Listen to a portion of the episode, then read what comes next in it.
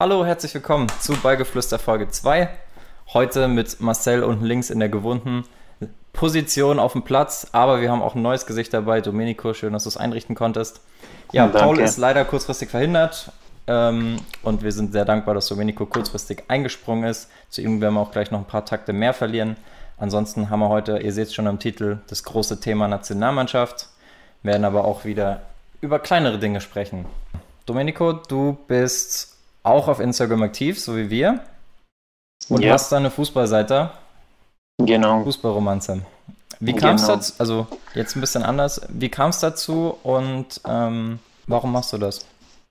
Also, ähm, erstmal von mich fasziniert die Geschichten oder von allgemein von den Fußballern, weil ich habe es vorher dem Marcel erzählt, ähm, weil die meisten sehen ja den Erfolg. Die meisten sehen, okay, der hat ein schönes Leben, Geld, Autos, Erfolg, aber hinter jedem Fußballer steckt ja irgendwo ein privatliches Leben mhm. und ähm, das, was, das, was vielen auch ähm, nicht bewusst ist, ähm, manche hatten das in, der, in ihrer Kindheit auch nicht einfach. Und es gibt Ereignisse, die viele einfach nicht wissen und ich möchte der Gesellschaft oder den Fußballfans ähm, mitteilen, dass ähm, auch Fußballer, die jetzt erfolgreich sind, ähm, das doch nicht so einfach hatten. Das ist ein guter Punkt. Ich finde es auch ganz interessant, oh. wenn du sagst, Fußballer sind halt auch irgendwo Menschen. Ähm, ich finde, das vergisst man voll ja. oft. Man steckt die in so eine Box und sagt, okay, das sind Fußballer und die haben kein Privatleben ja. und auf einmal ist es furchtbar interessant, wenn man irgendwo liest, okay, krass, der ist auch im Schwimmbad oder du siehst mal irgendwie zufällig, wenn du jetzt in einer größeren Stadt wohnst, einen Fußballer in, im Kino oder auf dem Oktoberfest und denkst dir so, what the fuck? Ich dachte, er ist den ganzen Tag auf dem Fußballplatz und trainiert. Aber auch gerade mit so Geschichten wird einem erstmal klar, okay, krass, es sind wirklich nur Menschen. Kann ich jedem nur empfehlen, das mal abzuchecken. Du hast, glaube ich, letztens auch, ich habe es heute Morgen mal überflogen, einen ganz interessanten Artikel zu Virgil van Dijk hochgeladen. Das ist, glaube ich, einer deiner etwas älteren yeah. Beiträge, war jetzt nicht ganz oben. Ähm, wusste ich zum Beispiel auch nicht, dass der eine Blinddarm-OP hatte mit Blinddarmdurchbruch und Notfall und so weit war, dass er schon sein Testament geschrieben hat und keine Ahnung was alles. Das, genau, ja. Ein, es gibt einige Geschichten, wo man auch über, was mich am meisten auch, weil das über Romelu Lukaku in, der, in seiner Kindheit, als die gerade mal ein Dach über dem Kopf hatten und die nicht weiter wussten, wo äh, an, nie die Hoffnung verloren hat und nie aufgegeben hat und hat, aber trotzdem nicht vergisst, wo, wo, man, wo man herkommt. Ich glaube, dass er das ist, auch ganz wichtig. Dieser, ähm, Im Englischen gibt es da so ein Sprichwort, das heißt Adversity, ne, ne, ne, ne, also dass sich diese, ich, ich übersetze es gleich, um ein bisschen Zeit zu sparen, einfach, dass dich diese, ähm, dass das so wenig hattest in jungen Jahren, dass dich das im Kopf auch extrem schärft und eben auf den Druck genau. und alles vorbereitet, was jetzt eben im Profifußballeralltag passiert. Und gerade in Romelu Lukaku profitiert, glaube ich, enorm davon, so blöd es klingt, davon, dass er eine schwere Kindheit hatte, weil er einfach enorm krass ähm, viel Druck aushalten muss, gerade jetzt in Italien. Und ich glaube, dass er das sehr, sehr gut macht und da Wien so seine eigenen, in seinem Kokon ist und das alles nicht so an sich ranlässt. Oder was meinst du, Marcel? Ja, ich äh, bin erstmal froh, dass ich jetzt auch was sagen kann. Ich habe mir hier gerade schon die ganze Zeit die Luft angehalten. Sehr gut. Ähm, ja, ich, ich sehe das ähnlich. Eh also ich finde es erstmal cool, was äh, Domenico macht, dass er irgendwie diese Sachen äh, oder diese Geschichten hervorbringt, äh, die hinter diesem ganzen Fußballzirkus irgendwie stattfinden, hinter der Manege. Finde ich echt eine coole Sache, weil ich glaube, dass mittlerweile der der Druck irgendwie, der von außen kommt und wie mit den Fußball umgegangen wird, einfach irgendwie äh, in eine ganz falsche Richtung läuft. Ich glaube, das funktioniert auf jeden Fall durch Social Media unter anderem, dass man Spieler einfach nur noch wegbeleidigt und äh, die Begründung finde ich dann immer relativ äh, kurios, dass man sagt, ja, okay, die verdienen viel Geld, die können auch mal beleidigt mhm. werden. Äh, ich glaube, das ist, äh, dass viele Leute, äh, wenn sie es in einem kleineren Maße, wenn sie im kleineren Maße beleidigt werden würden, äh, auch nicht sagen würden, ja, okay, ich verdiene ja ein bisschen Geld, dann ist auch okay, wenn ich mal beleidigt werde. So, das will keiner bei der Arbeit und deswegen finde ich es echt unverschämt und auch komisch. Das ist ein extrem guter Punkt. In den Kommentaren wird auch gerade schon von Niklas geschrieben, dass er findet, dass er zu Inter besser passt als Man United, also um nochmal die Brücke zu Lukaku zu spannen. Jetzt gehen wir weiter zum Beziehungsweise zurück zum Thema von Domenico. Und zwar finde ich das immer noch sehr interessant mit den Geschichten. Und was mich gerade, was mir gerade so in den Kopf kam, ist, okay, du hast das Lukaku erwähnt, aber gibt es auch so eine Geschichte, die jetzt noch nicht so in der Öffentlichkeit ist oder wo du, wo du ganz tief graben musstest, aber dann ein richtiges, keine Ahnung, Mindblow oder mega geflasht warst von der Story? Gab es da so einen Fall? Also es gab eine, die mich total geflasht hat und das war die vom äh, Blazikowski. Mhm, was war da? Die, ähm, der mit zehn Jahren, als ähm, sein Vater die, die eigene Mutter erstochen hat. Ah, ja, ja, ja, der klingelt was. Das ist echt. Ja, vor, vor seinen Augen und ähm, er komplett, komplett weg war und sein Opa und seine Oma, oder ich glaube, nein, das war sein Onkel, der ihn gepusht hat, ähm, der immer hinter ihm stand und ähm, ihn nie irgendwie im Stich gelassen hat. Und das auch, ich meine, das ist schwieriger, ähm, sowas durchzumachen, wenn man ein Kind ist, weil das bleibt einem immer im Kopf geprägt und statt glaub, wenn man 20, 21 ist, ja. Aber es Aber gibt auch krass. zum Beispiel die Geschichte von, von ähm, Rio Ferdinand, als er seine Frau verloren hat an Krebs mhm. und er in Alkohol versunken ist und ähm, er nicht mehr weiter wusste, aber trotzdem irgendwie durch die Kinder, die ihm Kraft gegeben haben, weiterzumachen, nie aufzugeben und jetzt trotzdem ein glückliches Leben hat. Also das sind für mich so Sachen, es kann jeden treffen mhm. und ich glaube, es ist nochmal schwieriger äh, für die, wo in der Öffentlichkeit gehen, mit sowas umzugehen, statt für uns. Wir können uns vielleicht daheim einschließen, eine Woche irgendwo weg von der und sagen, okay, ich, ich, ich brauche jetzt Zeit für mich. Mhm. Aber sie, die sind irgendwie immer im Rampenlicht und das ist, finde ich, irgendwie schwieriger. Und deswegen habe ich vor so, vor so total Respekt und versuche irgendwie so die Menschen zu erreichen. Ist auch echt eine gute Sache. Und Ferdinand hat mich jetzt zum Beispiel auch gewundert, weil das habe ich jetzt überhaupt nicht mitbekommen. Und wenn du sagst Frau, dann klingt das ja so, als wäre das schon während seiner aktiven Karriere gewesen, oder? Also es war jetzt nicht erst danach? Ja, das war erst vor das ist schon krass, dass sie dann trotzdem noch performen. Ja, und ich meine, es wird ja auch auffallen, das muss ja nicht mal rauskommen, dass deine Frau gestorben ist, aber allein wenn du dann durch so ein mentales Down gehst und dann deine Leistung komplett abbaut, genau. allein das würdest du ja merken, aber nicht mal das, also das ist schon heftig. Das gibt es ja auch bei. Ich meine, man hat alles, Erfolg und dann ja, aber kann trotzdem irgendwann was passieren. Mehr Geld, mehr Probleme. Also ich glaube, Geld ist nicht der Faktor, der am Ende des Tages unsere Glücklichkeit bestimmt. Ja. Ähm, aber mir ist jetzt gerade auch der Fall von Ronaldo nochmal eingefallen, dem sein Vater, ich, ich weiß nicht, ob es in der Halbzeit war, aber er hat in, ich glaube, er hat bei irgendeinem Spiel, vorm Spiel hat er ge gesagt bekommen, dass sein Vater am Sterben liegt. Es war, glaube ich, sogar Champions League Halbfinale mit Manu. Und dann hat Ferguson gefragt, ey, du kannst abreißen, wenn du willst. Und dann hat er gesagt, nee, ich will auf jeden Fall spielen und der Mannschaft helfen. Hat er noch gespielt und ist danach ins Krankenhaus gefahren. Also irgendwie so war das. Ich glaube, ich krieg's jetzt nicht mehr zu 100% hin. Das ist schon, also ist echt eine heftige Sache. Auch mental. Hm. Kann man. Nicht einfach. Okay, ansonsten. Aber so Geschichten gibt es dann irgendwie überall. Also es gab zum Beispiel letztes Jahr die Geschichte in der äh, Regionalliga auch. Ähm, bei Rot-Weiß Oberhausen, auch Traditionsverein, äh, gab es äh, einen Spieler, der an Krebs erkrankt ist. Ich weiß nicht, ob es letztes Jahr war oder davor. Ich kriege es nicht genau zusammen, aber ist dann irgendwie ähm, ist dann reingekommen und ich glaube, es gibt dann auch immer die andere Seite der Medaille. Er hat dann besiegt und, und kam in dem Spiel rein, äh, vor heimischem Publikum und macht in der 90. Minute den 2-1-Siegtreffer, so dass Oberhausen noch mit äh, irgendwie äh, ja, im, im Kampf um die Meisterschaft mitwirken konnte. Ich glaube, so ein Moment, das ist, ist dann auf der anderen Seite so solche, solche Momente, die kriegt man so als normaler ja, Mensch oder ja, es sind ja auch alles normale Menschen, aber einfach bekommt nicht jeder so eine Möglichkeit oder eine Chance, dann äh, solche Momente auch zu erleben. Ich glaube, es war ein unfassbarer Moment, der hat das äh, Danach wurde es sehr klein gehalten an sich, aber ich kann mir vorstellen, dass es einfach ein unfassbarer Moment war für ihn, für ihn selbst und auch für, die, für das Team. Wird er auf jeden Fall nicht mehr so schnell aber, vergessen. Ja. Man muss auch ähm, die andere Seite sehen. Ähm, ich meine, die Menschen, wo dort zuschauen gehen, die wissen ja diese Probleme oder die, diese Vorfälle nicht. Und jetzt überleg mal, was für eine mentale Stärke du haben musst. Du gehst dorthin, du weißt, was dir gerade privat passiert ist, aber es kann sein, ich habe es vorher erklärt, du spielst irgendwie einen falschen Pass und von der Seite musst du dir anhören, ey, du, du Idiot, du Vollidiot, oder du brauchst echt eine, also psychisch musst du echt äh, damit einfach eine Kraft haben, die, weiß nicht, woher man die bekommt. Das ist heftig. Also vor sowas habe ich halt äh, total Respekt. Ich und ich glaube auch viele Junge wissen das halt noch nicht. Mhm. Ich muss aber auch sagen, ich glaube, dass du gerade in so einem großen Stadion, wo du eh nicht alles mitbekommst, auch relativ viel ausblenden kannst. Also es muss nicht so sein, aber es kann durchaus sein, dass du viel, also ihr kennt es vielleicht selber, ihr habt alle wahrscheinlich, ihr habt beide auch gespielt. Marcel, ich weiß, du hast gespielt. Hast du auch gespielt?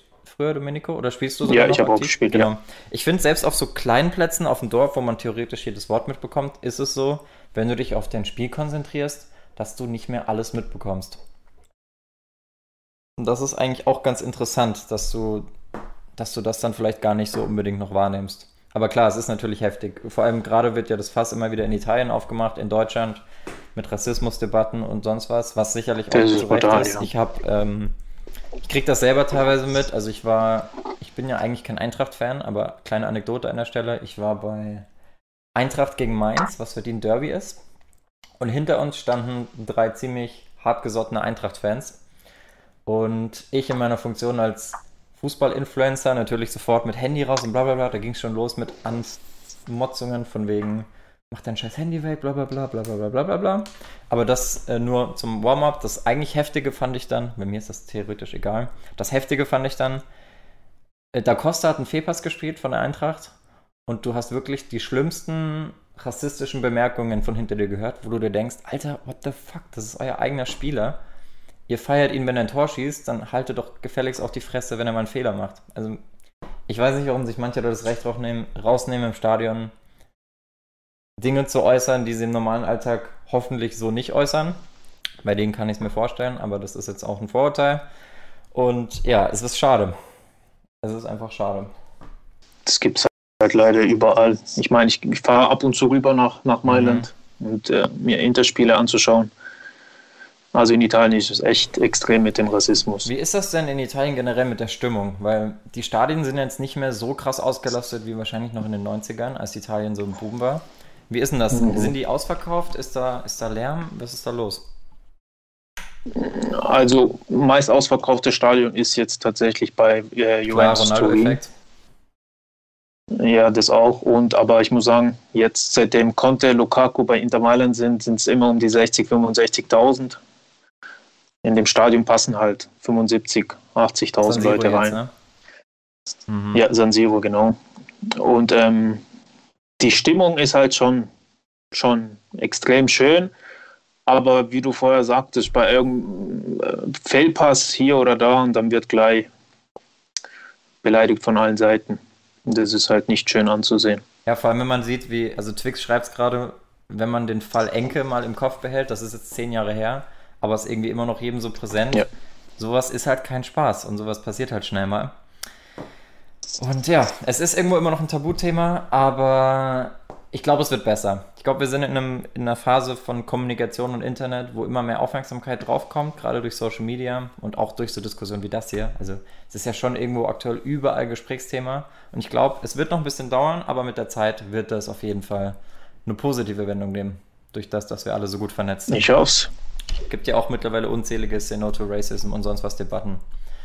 Was glaubst du, Marcel, wie ist denn das in der, da kommen wir gleich auch zum nächsten Thema, ähm, wie ist denn das in der Regionalliga? Du bist ja oft in der Regionalliga unterwegs, auch am, am Spielfeldrand. Hast, ist das da so wie in der, eher wie in der Kreisliga oder ist das eher wie in der Bundesliga? Oder gibt es da noch so einen, so einen dritten Kosmos, den man jetzt gar nicht so auf dem Schirm hat, wenn man die Liga nicht aktiv verfolgt? Hast du da Irgendwelche Insights für uns? Ja, was, Rassismus jetzt angeht, äh, habe ich jetzt so an sich nichts in der Art mitbekommen und nicht so extrem ausgeartet wie bei manchen Spielen, die jetzt in der Vergangenheit irgendwie in der Bundesliga oder so stattgefunden haben. Aber ich muss sagen, in der Regionalliga gibt es ja schon Spiele. Also ich meine, wenn Rot-Weiß Essen zu Hause spielt, äh, kommen schon mal 14, 15 äh, oder wenn Essen jetzt in Oberhausen gespielt hat in dieser Saison, waren es knapp 10.000 im äh, Stadion am Niederrhein. Also das sind ja schon, hat ja mit, mit Amateurfußball so auch teilweise. Ja. Ähm, und da geht es dann auch schon mal äh, heißer her, auch in den Fangruppen so. Aber ich glaube, dass jetzt Spieler aktiv so beleidigt werden.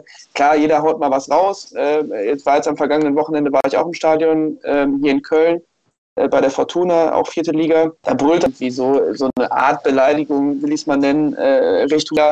Äh, aber jetzt nicht irgendwie, dass es rassistisch wurde oder in die Richtung ging. Also da bin ich dann auch jemand, der dann irgendwie mal was sagen mhm. würde, wenn es in die Richtung geht. Es sei denn, es sind halt wirklich drei Kanten, die hinter mir stehen und dann habe ich halt Angst um mich selber, bevor ich dann was so sage. bei mir zum Beispiel auch. Äh, ich glaube, so sieht es auch ja, jeder. Ja, ja, guck mal, bei dir würde jetzt auch jeder sagen, ja, okay, sag doch was, aber ganz ehrlich, wenn hinter einem drei Typen stehen, die, die zusammen größer von Ikea, so dann hat man halt auch einfach Angst, Oder sagt man halt auch nichts. Ich glaube, es ist auch irgendwo eine Sache von wo man ist. Also ich bin ja KSC-Fan. Wenn ich das vom KSC-Blog mitbekomme, dann sage ich, glaube ich, schon was, weil ich weiß, okay, ich kenne im Zweifel genug Leute zumindest vom Sehen. Und es ist irgendwie so ein bisschen familiärer. Aber was ich auch feststellen musste, wenn du in so einen fremden Fanblog gehst, wo du eigentlich auch nichts verloren hast, wenn man so will, dann ist das nochmal eine andere Hausnummer. Weil du gehörst da irgendwie nicht hin, du fühlst dich auch nicht so zugehörig, du singst ja auch nicht jedes Lied mit und das macht das Ganze dann nochmal ein bisschen pikanter. Oh. Ja. Domenico, was verfolgst ich glaub, du? Nur wenn, man, ja. nur wenn man sich sicher fühlt. Aber äh, ich, ja. ja, das ist ein guter Punkt, ja. Ich wollte jetzt gar nicht weiter auf das ich Thema eingehen, weil wir das sonst tot trampeln. Ich okay. wollte dich jetzt gerade noch fragen, ähm, ob du denn in Deutschland auch einen Verein verfolgst oder du sagst Inter und ob du da auch, also bist du manchmal im Stadion, schaust du dir gewisse Spiele an? Also beim SC Freiburg gerne. Mhm. Ich finde ähm, total SC Freiburg cool, auch was die Fußballschule angeht. Ähm, der Christian Günther kommt fünf Kilometer von hier entfernt, wo ich jetzt wohne. In der Jugend habe ich gegen ihn gespielt. Also verfolgt habe ich, hab ich seine Geschichte auch, mhm. habe ich auch geschrieben. Ich weiß, wie er gependelt ist. Und ähm, die Schule finde ich cool, Verein finde ich cool. Christian Schreit den Trainer cool. auch. Wie hast du das mit Abraham? Den Trainer du das mit Abraham bewertet? Ja, das sind das ist, Emotionen gibt es halt im Fußball. Die Geste nach dem Spiel sofort cool vom, von ihm und vom Griffo gleich. Ähm, abgecheckt, Foto hochgeladen, den Menschen gezeigt, hey, das ist Fußball, ja, ist alles cool. Ja, das ist wichtig, diese, diese, diese Message den, den Fußballfans zu geben. Ist eine gute Sache. Aber bleiben wir beim Regionalliga-Fußball. Marcel, gab es diese Woche irgendein Highlight für dich, wo du oder worüber hast du diese Woche so nachgedacht? Gab es irgendwas Neues, irgendeine neue Erkenntnis? Ja, Highlight der Woche war bei mir tatsächlich Sonntagnachmittag 14 Uhr äh, Fortuna Köln gegen die U23 vom BVB. Mhm. Ähm, ich, ich kommentiere ja schon einmal die Woche oder ja alle zwei Wochen, aller, aller spätestens dann mal wieder äh, Spiele bei Sport Total TV und äh, das kommt aber sehr selten vor, dass ich wirklich ins Stadion fahre und so war es Sonntag ähm, und ich kann mal so ein bisschen erzählen, wie das so abläuft. Also äh, Donnerstag, Freitag habe ich mich eigentlich weitestgehend darauf vorbereitet. Ich brauche so anderthalb Tage vielleicht, um mir wirklich alles rauszusuchen. Also ich habe dann 50 Mini-Karteikärtchen. Über jeden Spieler steht dann da die Statistik, über jeden Spieler steht das Alter, über jeden Spieler steht die Größe und wo er vorher gespielt hat und was, was machst du, wenn Wind kommt? Alles. Du also sitzt ja draußen. ja, Tesa, äh, danke, an, schaut auch an Tesa-Film an der Stelle. Äh, danke, dass es euch gibt. Wir nehmen noch, wir nehmen noch, ähm, wir nehmen noch Sponsorship-Anfragen, falls das jemand von Tesa-Film sieht. ja, genau. Tesa-Film kann uns gerne sponsern, sehr gerne. Ähm, und auch mich dann irgendwie unterstützen mit, mit Material. Da geht einiges ähm, für Flöten, ne? Genau, also das, ja, da geht wirklich, äh, äh das ist, mein Umweltschandfleck. Oh. Also dann geht wirklich Papier viel löten, aber es ist kaum anders zu handeln. Ähm, genau, das mache ich einmal und dann natürlich um die, über die beiden Vereine. Also ich gucke die Instagram-Accounts der beiden Vereine an, Facebook, äh, ich gucke bei äh, den Internetseiten der Vereine jeweils, mhm. bei der Regionalpresse. Ähm, ich telefoniere manchmal mit den Trainern oder verhandle oder beziehungsweise bespreche dann in einem direkten Termin was mit den. Das ist cool, das geht wahrscheinlich in der äh, Bundesliga mit den Trainern nicht mehr. Sogar, doch, glaube ich ja? schon. Also ein Telefonat ist, glaube ich, immer, also soweit ich das gehört habe von Kommentatoren, Kollegen, nenne ich sie jetzt mal, auch wenn es noch nicht so weit mhm. ist, aber irgendwie im, im, weitesten, im weitesten Sinne sind es ja Kollegen, äh, geht es auch. Cool. Äh, ist die Frage, wie lange die dann telefonieren. Ich habe äh, schon einmal einen Trainer dran gehabt, der irgendwie eine anderthalb Stunden hat er mir irgendwie erzählt, wie eine, wie eine Viererkette bei denen vernünftig Ach, funktionieren soll. Äh, und wie sie vorschieben und wie sie verteidigen und wie sie angreifen. Das ist wirklich sehr anstrengend zuzuhören, aber ähm, hat dann alles ganz gut geklappt, muss ich sagen. Und am Wochenende auch. Und es ist halt immer geil, im Stadion zu sitzen, vor allem, wenn man zwischendurch mal, äh, weiß ich nicht, ein bisschen flapsigen Spruch bringt oder so, was ja irgendwie auch dazugehört mittlerweile. Ja. Vor allem, weil die erste Halbzeit echt schlechter Fußball war im Vergleich zur zweiten Halbzeit. Und ist ganz witzig, wenn die Leute sich halt vor allem, die dann unmittelbar umdrehen und einen angucken und sich dann kaputt lachen, weil es witzig war. Ähm, ich habe auch einmal einen Spieler vertauscht. Ich habe auch einmal einen Spieler vertauscht, da wurde sich auch umgedreht und äh, mit dem Kopf geschüttelt und gesagt, nee, also sowas gibt es dann auch, aber äh, damit kann man dann irgendwie ganz gut umgehen. Ich frage mich, ist auf jeden Fall mega geil. Ich frage mich, ob du das in Stadien, wo du eine reine Presseabteilung hast, wie ich gestern bei der Eintracht, ob es das da auch gibt, dass du da, weil da bist du ja eigentlich mehr so ein bisschen mehr für dich, du hörst dann eher deine Kollegen in den Boxen rechts und links neben dir. Das muss vor allem bei Länderspielen sehr, sehr witzig sein, wenn dann alle durcheinander brüllen, bei der WM oder so. Gerade bei einem WM-Finale, wenn du dann die sehr euphorischen Argentinier neben dir hast oder so. Das muss schon echt auch ein Erlebnis sein für einen Reporter. Also ich glaube, es gibt eine coole Geschichte zu äh, Wolf-Christoph Fuß in einem, äh, in einem Spiel gesagt, Bayern gegen, ich glaube, Maccabi Haifa war es, ich weiß es nicht ganz mhm. genau. Äh, ist auch, habe ich in seinem Buch gelesen, beziehungsweise bei der Lesung hat er das erzählt. Ähm, da hat er irgendwie gesagt, äh, am Ende des Spiels hat Bayern relativ hoch gewonnen und er hat irgendwie gesagt, jetzt muss man die Synagoge. Mhm. Und es haben sich wirklich alle Kollegen um ihn herum umgedreht, ihn angeguckt und mit dem Blick quasi gesagt, das hat er jetzt nicht wirklich gesagt. So gab es auch die Schelte am Ende irgendwie äh, von seinem Arbeitgeber, aber es äh, ist eine ganz coole Geschichte eigentlich, dass es da auch quasi passiert, wenn, wenn man irgendwie was Besonderes macht, dass man dann schon mal angeguckt wird. Mhm. Coole Sachen. Ja, da wir heute ein bisschen knapp sind, was die Zeit angeht, würde ich auch gar nicht weiter dabei verweilen, obwohl wir da mit Sicherheit noch öfters und deutlich öfters Anekdoten von dir hören werden in der Zukunft. Bin ich, yes. freue ich mich sehr drauf. Das sind ja dann meistens auch Sachen, die ich auch noch nicht kenne. Und ich habe es ja gerade schon angesprochen, ich war gestern im Stadion bei der Eintracht, beziehungsweise beim DFB, was dann auch unser Hauptthema ist. Und bevor ich dann gleich auf mein kleines Thema zu sprechen komme, möchte ich euch schon mal einen Clip zeigen.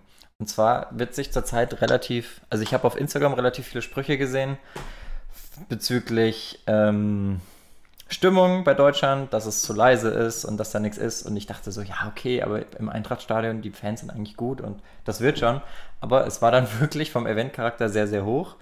Und worüber sich immer wieder lustig gemacht wurde, ist diese Kapelle. So, da gibt es tatsächlich eine Kapelle.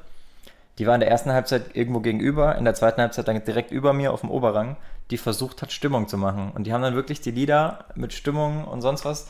Und da habe ich euch jetzt mal einen Clip zusammengeschnitten. Lass mich mal kurz überlegen. Ich habe jetzt drei Clips zusammengeschnitten. Der erste zeigt, wie schlecht die Stimmung im Stadion ist. Das zweite zeigt, das hat mich auch gewundert, das hatte ich nämlich auch nicht so auf dem Schirm. Es gibt ja tatsächlich, also es gibt zwar diesen DFB-Fanclub, aber ich hatte den immer so in Erinnerung, dass die auch wirklich Stimmung machen. Ich war vor sechs Jahren, glaube ich, nee, vor acht Jahren war ich in Stuttgart im Stadion beim Freundschaftsspiel Deutschland-Brasilien. Da war die Stimmung top in der Kantstadt der Kurve. Das war einfach top. Muss ich selbst als KSD-Fan zugeben. Da war organisierter Support und alles. Und gerade ich, der immer sagt, okay, ähm, alles, was ich jetzt sage, ist nicht immer so ganz pro Ultrakultur und Faszination Fankurve und sonst was, aber so der organisierte Support hat deutlich gefehlt.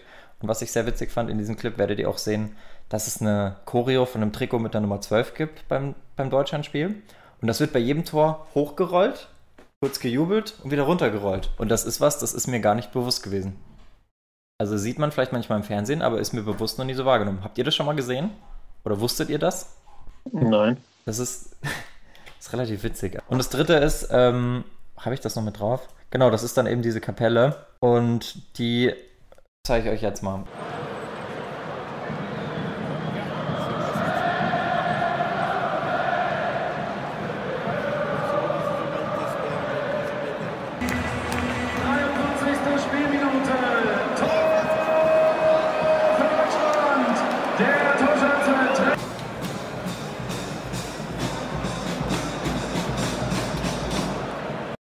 Ja, das war dann die Stimmung in der Nationalmannschaft. Wir müssen noch kurz warten. Ich habe nämlich nicht bedacht, dass Marcel und Domenico das nicht sehen können.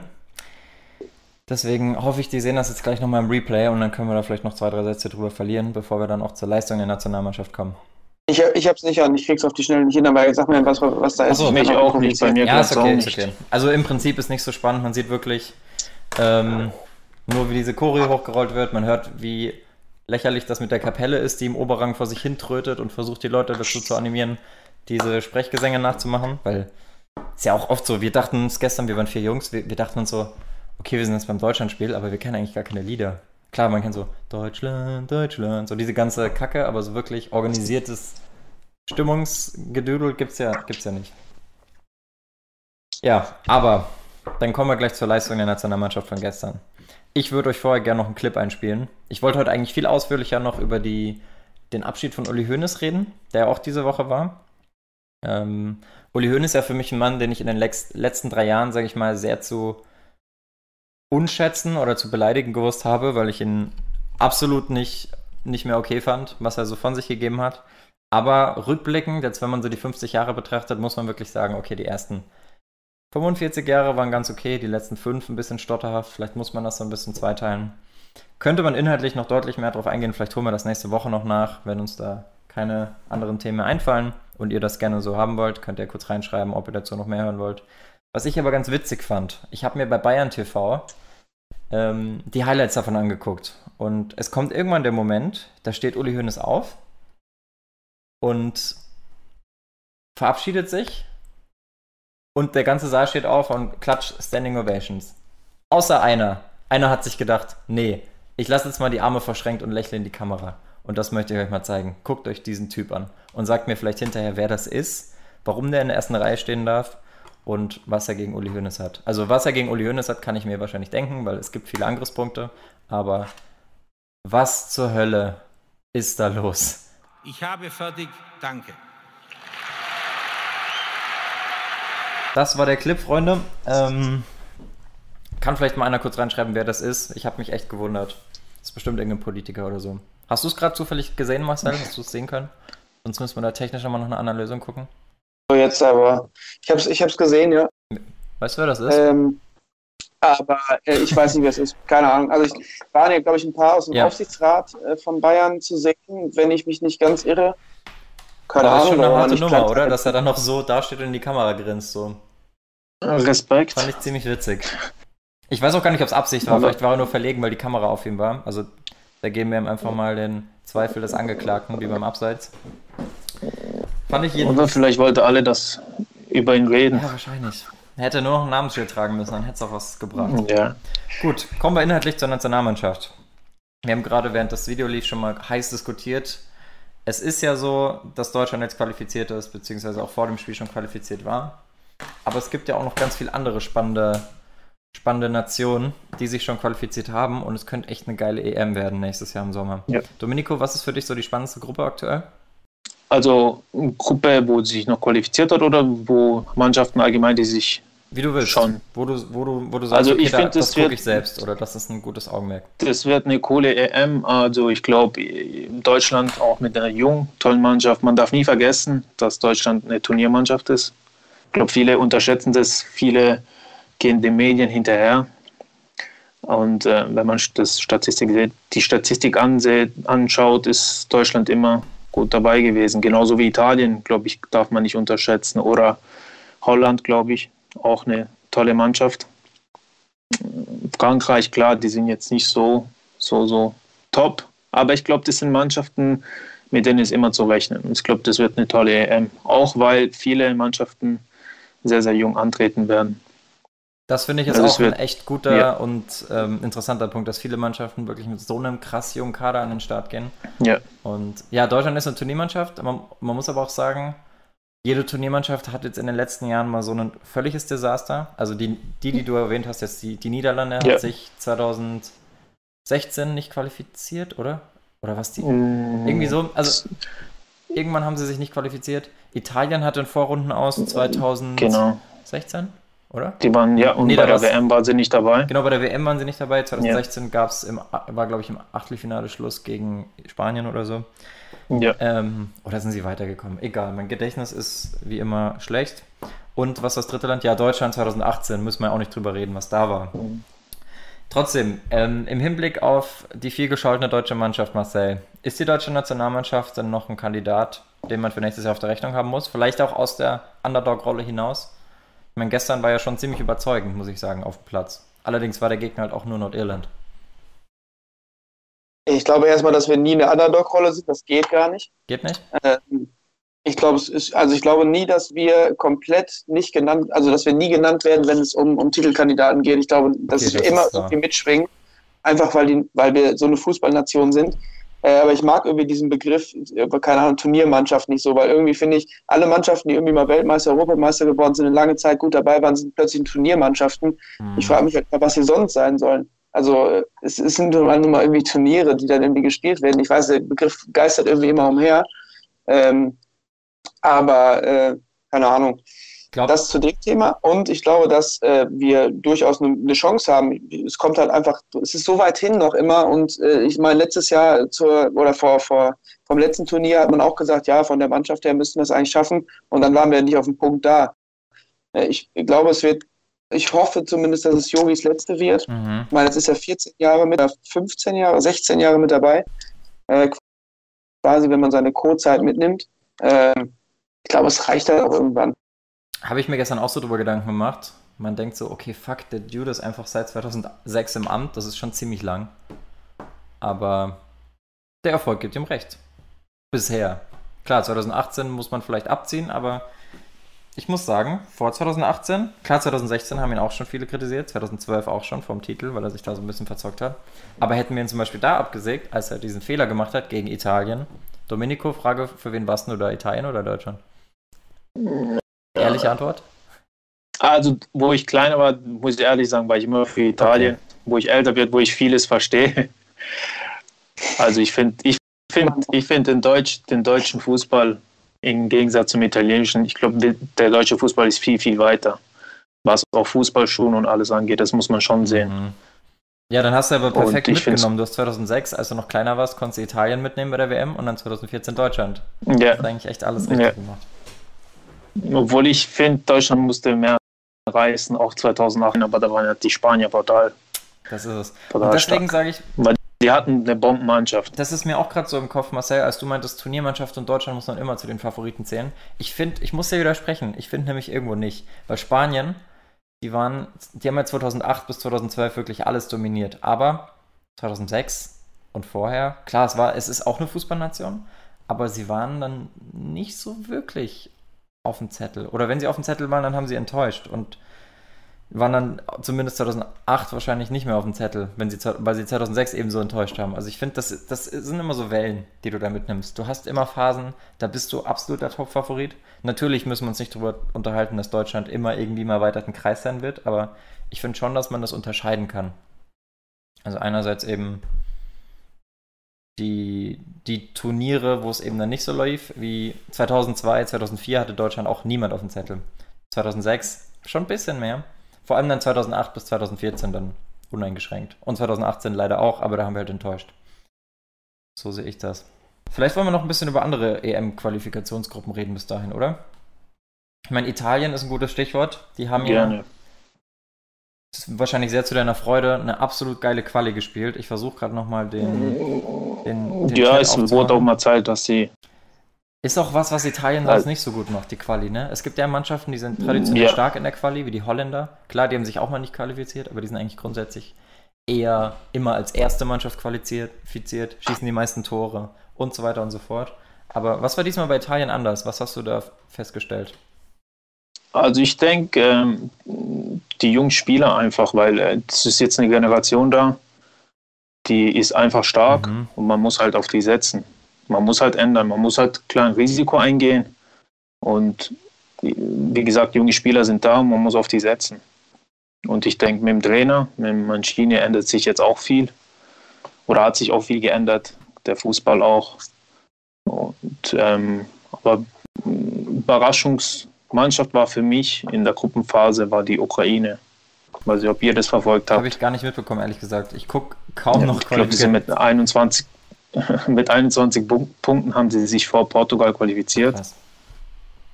Ja. Die wird ja trainiert von, vom ja, Shevchenko. Von stimmt das. Andrei Shevchenko, ja. Deutschland hat ja. Spielt auch einen schönen Fußball, also ich habe es verfolgt. Ich finde generell, dass Stürmer immer einen relativ schönen Fußball spielen lassen, im Gegensatz zu Verteidigern. Ja. Guardiola vielleicht als Ausnahme. Also ist so. Ist schon die Tendenz. Überraschungsteam. Ukraine ist interessant. Das war wahrscheinlich auch, das war ja auch der Grund, warum ähm, Portugal mit Ronaldo so zittern musste. Also, die mussten ja jetzt zweimal gewinnen. ja, genau. Ist ja auch eine verhältnismäßig einfache Gruppe sonst, aber also Ukraine, Respekt. Ich bin sehr gespannt, ob die dann 2020 auch irgendwie mal so ein Überraschungs-Viertelfinalist sind. Achtelfinale gibt es ja nicht. Oder? Dieses Mal sind es noch mehr Teilnehmer. Hat da jemand gerade den Durchblick? Ich, äh, ich, ich nicht. Es ist so durcheinander. Also ich glaube, Achtelfinale gab es ist so durcheinander die nächsten Jahre. Ich glaube, es sind mehr Teilnehmer. Es könnte sogar sein, dass wir ein Achtelfinale haben. Weiß das jemand gerade zufällig im Chat?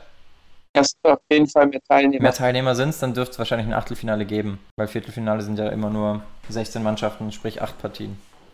Nee, warte mal. Ich erzähle Schwachsinn. Egal.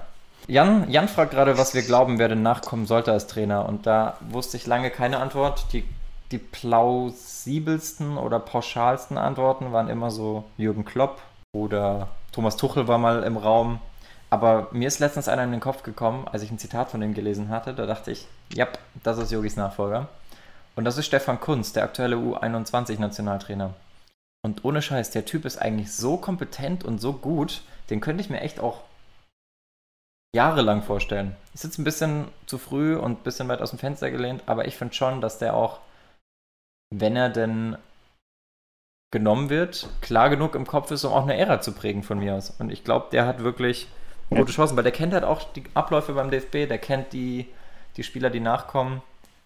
Und das sind im Endeffekt auch die, mit denen er in der A-Nationalmannschaft arbeitet. Klar muss man immer ein bisschen aufpassen, dass er nicht seine Lieblinge hat. Ich meine, es schweißt ja schon auch zusammen, wenn, man, wenn dich jetzt ein Spieler bei der WM extrem weit bringt, wie war das die U21 mit Luca Waldschmidt letztes Jahr, ne? Oder war das die? Das war ja, wollte ich gerade sagen. Genau. Ja. Das, ja, in Italien. Waldschmidt ja. hast, der dich, ähm, den du dann öfter nominierst, aber Lieblinge wird immer irgendjemand haben und Yogi ist da wirklich keine, keine Ausnahme, im Gegenteil. Von daher, ich fände Stefan Kunz eine prima Option. Habt ihr jemanden im Kopf? Also Kunz finde ich ist eine, ist eine geile Lösung. Also ich finde ihn auch richtig gut. Was er in der U21 macht, äh, finde ich auch richtig geil zu sehen. Am Sonntag haben sie ja auch gespielt. Äh, super, super, mhm. super Kerl. Ähm, ich fände es mal geil, wenn wir es vielleicht mal einfach unkonventionell machen. Ähm, ich habe mich letztens witzigerweise mit einem Kollegen auch drüber unterhalten und er hat einfach mal gesagt, ja, dann lass doch einfach 2021 einfach mal für, für drei, vier Jahre für zwei Turniere Pep Guardiola holen.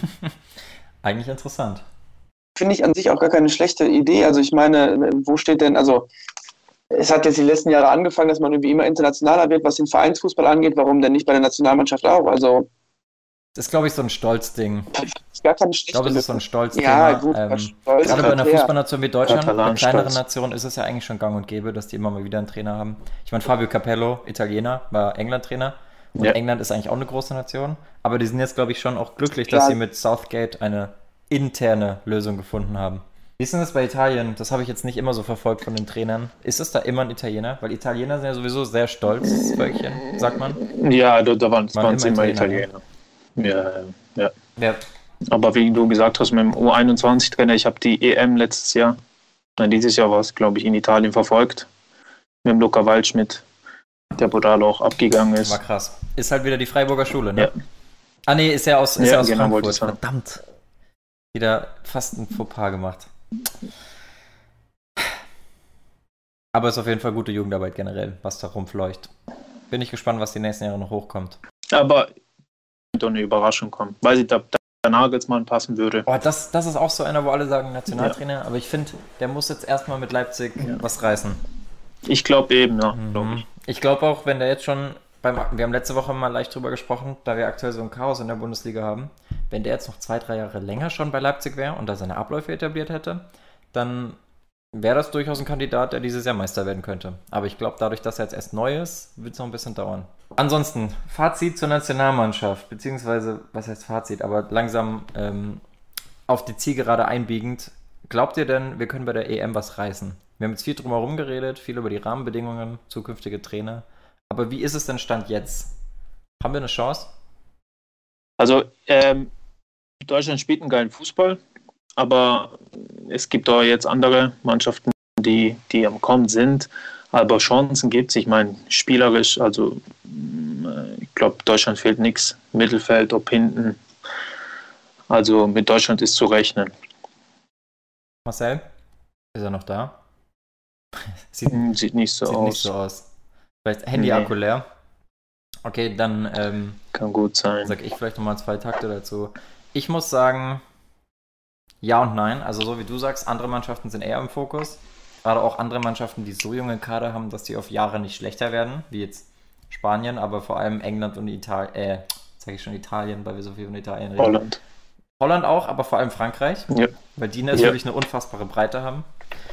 Ähm, ich glaube, wenn die, dadurch, dass Frankreich so ein krasses Überangebot an breiten, guten Spielern hat, könnte es wieder auf Frankreich hinauslaufen. Wenn ich jetzt tippen müsste, würde ich aber eher auf Holland oder England tippen. Es ist vielleicht auch so ein bisschen die Sympathie bezüglich der Abwechslung. Ich bin eigentlich kein Freund davon, wenn eine, eine Mannschaft mehrere große Titel holt. Ich fände es irgendwie cool, wenn es England wird, weil die sind auch schon seit Jahren wirklich dran, da langsam einen Schritt nach oben zu machen haben jetzt nicht wirklich attraktiv gespielt bei der letzten WM, aber ich glaube schon, dass die jetzt bei der EM und vor allem bei der nächsten WM ein deutliches Wörtchen mitzureden haben. Mit Talenten wie Phil Foden, Raheem Sterling, der dann wahrscheinlich in seiner absoluten Prime ist und anderen Spielern. So, Marcel ist kurz raus. Vielleicht ist er gleich wieder da. Frankreich, ja, was du sagst vom Kader her, aber die überzeugen mich irgendwie spielerisch nee. nicht.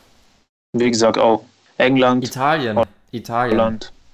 Muss man absolut auf dem Zettel haben. Ich finde Italien, ähm, ihr habt ja auch so viele Talente, die zu früh. Ist noch zu früh? Ja, das ist ja das Talente, ja. Die ist, ich glaube, die, also wenn sie jetzt noch ein Jahr, das ist halt, man, man muss sich intern natürlich in der Mannschaft auch kennen. Und ähm, ich glaube, wenn er immer die, der hat zurzeit die gleichen Spiele immer dabei. Klar, ein, zwei, drei testet er immer. Kommt darauf an, wie das sich alles intern entwickelt. Aber Favorit Holland, England und mhm. Deutschland. Gibt es einen, gibt's einen bei Italien, der für dich raussticht von den Talenten, dass du sagst, okay, krass, der wird. Also es gibt zwei, drei. Es gibt im Mittelfeld. Mhm. War jetzt ein Team of the Week ähm, bei vorne, FIFA letzte Woche, für die, die FIFA spielen. Genau, und ähm, vorne FIFA, dieses Jahr habe ich noch nicht, okay. nicht angefangen. Nee, letztes Jahr ja. Und, ähm, Chiesa. Chiesa weiß, ob es ja. dir was mhm. sagt. Mhm. Ja. Ich meine, sein Vater war auch erfolgreich in Italien. Der bringt brutal den Ehrgeiz mit, kämpferisch. Ähm, mit dem Kopf ist er jetzt auch noch gut dabei. Wer ist er? Hinten dran, ich glaube, der ist erst 21. Das ist ein gutes Alter. Da Ja. kann man gespannt sein, was noch kommt. Ansonsten, Z-Pass schreibt es auch gerade formabhängig bei Deutschland. Wenn Sané gut ist nach seiner Verletzung und ein Gnabry und ein Werner in Form sind, dann kann es echt was werden, Nee. weil Frankreich halt auch nur elf Mann Spieler auf den Platz stellen kann. Ich finde aber, man hat gestern auch wieder gesehen, dass wir auf der Außenverteidigerposition nach wie vor Probleme haben. Wir hatten schon immer auf einer Seite Probleme, aber spätestens seit Philipp Lahm weg ist, können wir die Lücke nicht so wirklich schließen. Das ist, das könnte ein Problem werden, weil am Ende des Tages kommt es ja doch auf jede Position an. Und ja, aber im Mittelfeld und vorne muss man sich, glaube ich, in Deutschland keine Sorgen machen, vor allem wenn Gnabry seine Form halten kann. Das ist heftig. Der ist ja gerade in Der seiner ist Form. so heftig gewesen gestern. Abnormal. Drei Tore, ja. Und ich finde auch, wer nicht ab. unterschätzt wird in Deutschland, weil er nicht so auf dem Radar ist, aber von Pep Guardiola immer wieder gelobt wird, ist halt auch Ilkay Gündogan. Der ist richtig krass. Zeigt es im DFB-Dress jetzt nicht immer zu 100% wie bei City. Bei City, finde ich, hat er, ich weiß nicht, verfolgst du ein bisschen die englische Liga? Ja, so ein viel, bisschen. ja. Ich, ich meine, der, der hat ja auch Spiele gehabt, wo er der absolute Man of the Match war, neben Spielern wie Aguero und Sterling und so. Da musst du auch, Mhm. auch erstmal machen. Ich meine, er darf auch intern, glaube ich, mittlerweile, wenn er will, die Freistöße schießen von nah. Er schießt nicht alle, aber er hat doch schon ein paar Freistoßtore gemacht. Und ich glaube, der könnte. An, in den setze ich ehrlich gesagt mehr Hoffnung als in Toni Kroos, der gestern wieder ein richtig starkes Spiel gemacht hat und auch gerade sehr gut in Form ist. Ja, die Übersicht halt klar, wo Gündogan mitbringt, die ist überragend. Mhm. Spielerisch, die Ruhe auch vor allem am Ball. Aber ich denke, wenn jetzt Groß so weitermacht, ich meine, klar, von ihm hat man jetzt zwei Jahren, eineinhalb Jahre nicht mehr so viel gesehen. Ja, Ähm, ich denke, das wird, da wird auch noch was. Also da ist, wie gesagt, Deutschland ist stark aufgestellt. Klar auf den Außenpositionen, aber ich glaube, die haben Spieler, wo dann das Doppelte geben. Das ist vielleicht auch ganz wichtig, dass Junge du nicht, Spieler, dass du nicht elf Starspieler hast, wie jetzt Frankreich oder England, sondern Ja. wie du sagst, äh, ich meine, wir sind Weltmeister geworden mit einem Benedikt Höwedes auf der Linksverteidigerposition, der jetzt nicht Eben, wirklich der eben, Beste der Besten nicht- ist links, aber der die Lücke schließen kann. Es zählt eher die Mannschaft statt die Stars. Klar, du brauchst die, du brauchst auch die erfahrenen Spieler, weil ein Jungkader bringt ja, Ja. nichts, wenn du nicht diese zwei, drei hast, wo dir in kritischen Situationen helfen. Da fehlt halt dann, also wenn dann wirklich ein Toni Kroos wieder in Form ist, ist er dann halt umso wichtiger, weil er dann halt die Rolle einnimmt, Eben. die halt letztens bei der WM noch einen Schweinsteiger und einen Lahm hatten.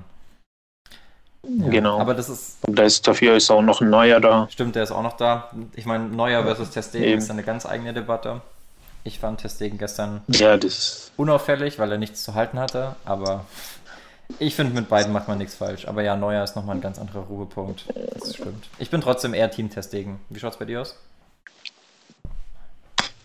Also ich finde es einfach cool, weil ähm, ich glaube, bis jetzt gab es, ist immer, ich kenne es vom, vom, vom Kleinen aus, Italien hat ja auch immer starke Genau. Torhüter. Und ähm, ich finde es immer gut, weil ich kann mich ganz genau, ich weiß nicht, ob du die EM 2004 weißt, in, in Fra in Frankreich Vor- war die, glaube ich, in Holland.